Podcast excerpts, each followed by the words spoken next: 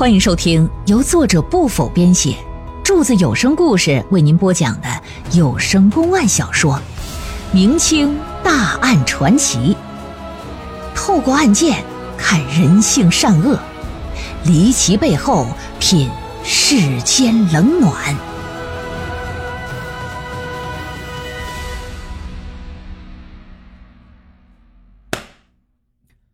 晚上回他家来，娘俩一东屋一西屋。西屋那老妈呀，被病痛折磨的睡不着，翻来覆去的又哼哼。东屋的年永伦呢，躺在炕上翘着二郎腿，俩眼珠子瞪得溜圆。老母亲一声一声痛苦的呻吟传到他的耳朵，使得他的眼睛是慢慢的变得血红。一股暴力的杀气正在由心而生，慢慢的将他整个人就给笼罩和包裹住了。到了后半夜快三点的时候，西屋那老太太困的可能是实在不行了，进入梦乡，也不哼哼。但年永伦呢，可没有任何睡意啊，在东屋炕上就那么躺着，两个眼睛直勾的看着房梁。直到清晨五点，外头已经蒙蒙亮的时候，翻身可就下了炕，大厨房抄起菜刀，拿到外头啊，打磨到催发可断的程度，就进了西屋了。看他妈正跟那儿睡呢，面对养育自己二十几年的母亲，他没有任何的不舍和犹豫，二话不说，抡起大菜刀，奔他妈的脖子可就剁下去了。将脑袋卸下来之后，随便找了个布给包上，然后就想着到官府应该怎么编瞎话怎么说，尸体也没管，甚至离开家的时候大门都没锁，因为呀脑子里就都是钱，只想着赶快把那五十两纹银兑现吧。你看人家都是上彩票站啊，拿一张彩票兑奖去，他拎着他妈那脑袋啊上衙门口换钱去。由此可见呢，这三炮就是三炮，一点脑瓜子都不长。本来就不是许氏母女的人头，脑袋上又满是鲜血，你怎么可能骗得了这个是吧？人家大老爷。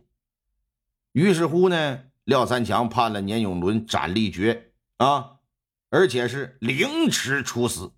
嗯，虽然天底下像年永伦这样的人呢。嗯，终究是极少数。可若不是大有金钱的诱惑呀，他也未必会做出这等伤天害理、大逆不道的事所以说，剐了他之后，廖三强决定撤回悬赏，以免再有人因为贪财而做出极端之事。悬赏撤了，案子还得接着办，可接下来该如何进退呀？廖三强一时间可没了主意。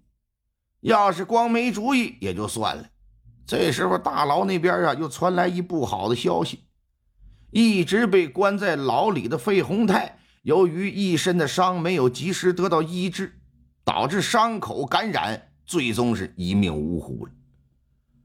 虽然廖三强觉得费洪泰是凶手的可能性很小，可毕竟啊，他是跟人吴氏姐妹有过交际的人呢，也算是一条线索。如今这仅有的线索也断了，这对于案子的调查无疑是雪上加霜。考虑到许氏母女一案是自己到应州之后所办理的第一桩案，要是这头没起好，不光手下的人会觉得自己没本事，自己脸面也挂不住。哎，他就暗下决心，我非要把这案子给破了不可。在又一次翻阅案件卷宗之后。廖三强就决定啊，推倒重来，重新调查。这一天，他带着人呢来到许氏家勘察了案发现场，并且叫来地保和附近的邻居，了解案发前后的情况以及最近有无异常情况发生。地保就说：“说最近附近除了搬走的一户人家之外，没什么特殊的事儿啊。”嗯。搬家？谁搬家了？那个前街开铁匠铺的司铁匠一家三口。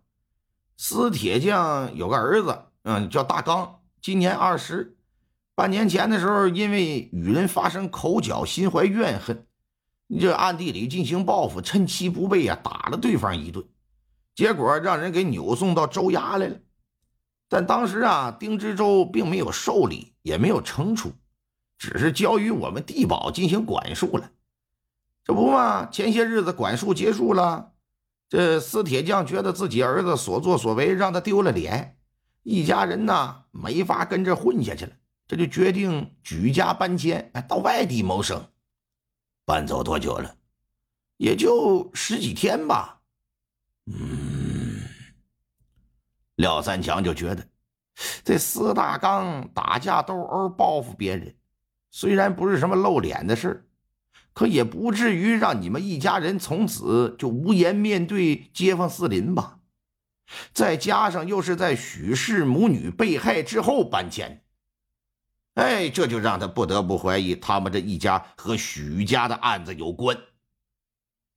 上前就问说：“司铁匠他们一家平常和许家母女有来往吗？”围观的这些老百姓都摇摇脑袋，表示不知道。嗯，不知道，没见过。这么个档口，有个老婆婆说：“老爷呀，司大刚和吴家姐妹发生过冲突。”啊？什么时候的事儿？您老给详细说说。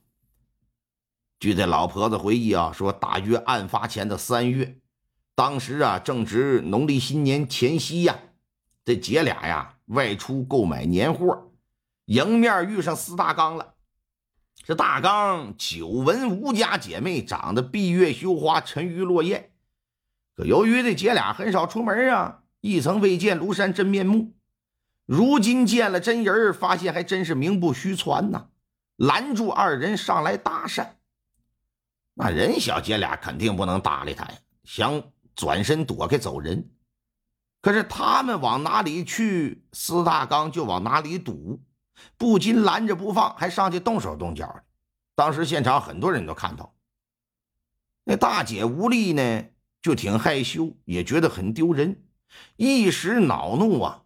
在推开司大刚的手之后，抡起胳膊啊，啪，给来了个大耳贴子，当众让女人给扇了个耳光。司大刚就觉得没面子，上去个就要还手。这么个档口，这老婆子上去就给拦住了，一边劝说你别和妇道人家一边见识，一边提醒他说：“你呀，别忘了大刚，眼下你还在地保的管束期呢。”如果在这期间犯错，那官府可是要严惩的。司大刚听了老婆子话，只好作罢，让吴家姐妹走人了。什么叫管束期呀？就相当于现在的监外执行，哎，判缓了。当时老婆子还把姐妹俩送回家，路上啊还安慰他们说：“不要害怕。”